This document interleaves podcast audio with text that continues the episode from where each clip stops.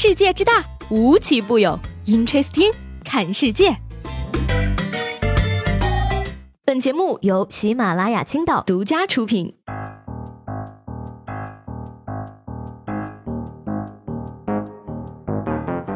Hello，各位好，欢迎收听本期的 Interesting，我是西贝。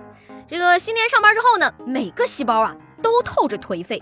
新的一年，希望家附近的外卖都好吃一点儿。你说吧，本来呢想这个老老实实的啊，在家旷工一天，玩玩手机，看看去年的各种年度账单什么的。可是我竟然发现啊，什么账单都没有。支付宝账单呢？难道是因为去年被说侵犯隐私，今年不搞了？说真的啊，少了这些呢，还是感觉有点失望的。全年拼命使用支付宝，就是为了年度账单的时候可以装个逼。结果呢，马云连机会都不给我。往年呀还能看这个账单感叹一下啊，结果今年搞得我心里是一点数都没有。说起来呢，这个经常玩手机的朋友们，接下来这条消息呢一定要注意了啊。话说呢，这个无锡的李先生每天除了睡觉，iPad 和手机基本上就长在手上了，坐姿呢怎么舒服怎么来。近日呢，他起床后啊，觉得喘不过气，被紧急送往医院。经过检查呢，李先生颈椎已经被压得变成直线了，并且伴有颈间盘突出、骨质增生，进一步加重的话就会变成偏瘫。同款姿势，瑟瑟发抖中，正在斜躺的我，赶紧换个姿势。听见了吗，朋友们啊？斜着躺玩手机容易偏瘫，所以说呢，下次趴着玩啊。但是呢，这个还是要出去工作的啊，锻炼身体。人老是闲着会出毛病，所以上什么班儿啊？出去旅旅游，看看祖国的大好河山。可是呢，这个出去旅游呢，很多人都是不能说走就走的啊。四川呢，有两名小学生带着营养快线和地理书，就来了一次说走就走的旅行，体验野外求生。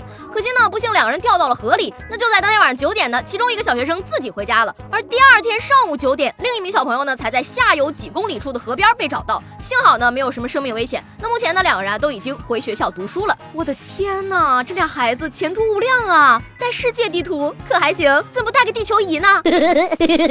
但是我跟你讲啊，我们也不能笑话这样的孩子，执行力比我们很多大人都要强，好吗？就算是小时候，谁又能做到旷课说走就走呢？我曾经啊，也只是一个带着一根棍子和一袋饼干去寻找我家门口河的源头，最后被另一个村子的狗给追回来了而已。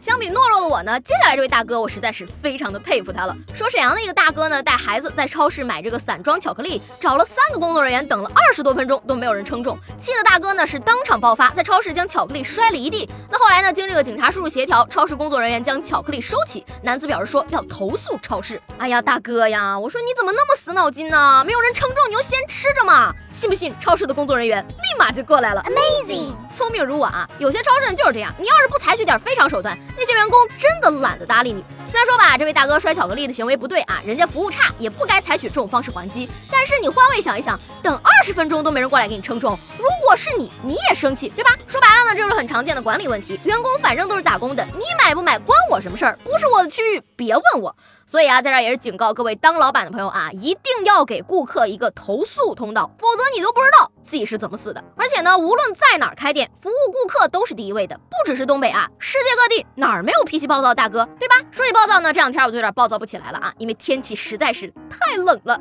冷到什么地步呢？冷到公交车站到处都是随风起舞的舞者。实不相瞒啊，最近每天上下班等公交的时候，我都会随时蹦个野生迪。说起来呢，南方有这个划龙舟的习俗啊，而在东北呢也是划龙舟，不过是滑冰的滑，在光滑的河面上摩擦摩擦。嗯说今年伊始呢，一场冰上龙舟赛在黑龙江省举行了啊。当天呢，江面上的气温接近零下三十度，比赛呢吸引了俄罗斯的三支代表队以及黑龙江的十四支代表队参赛。那随着这个裁判员的发令枪响呢，运动员们也是奋力用冰锥滑动龙舟奔向终点，加油声、喝彩声此起彼伏，可以说是相当好玩了。哎呀，只能说传说中的蒙古海军冬天航行大概就是这样了吧？就这种玩法，真不是说东北人会玩，而是南方人想玩也没得玩啊。说最近的这个日本政府啊，表示说要打造不管是老年人还是年轻人都能安心生活的社会保障体系。那政府也宣布啊，从二零一九年的十月份开始，三到五岁的幼儿教育费全免。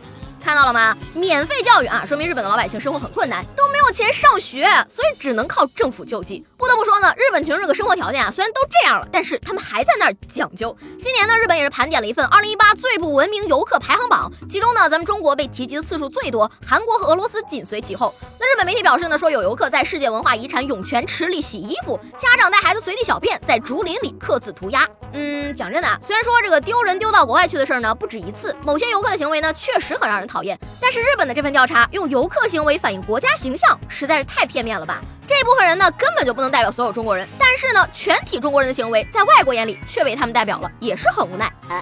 所以说呢，今天我就想问大家一个问题了啊，如果说让你给这些旅游景点出谋划策，你会用什么办法来阻止一些游客的不文明行为呢？昨天节目中问大家，你们跟别人吵架的时候说过什么话？回头越想越好笑。这位朋友的回答呢，可以说是相当扎心了啊。他说呢，有次我考试没考好，被老爸揍了一顿，当时我也觉得做错了，所以就对老爸说。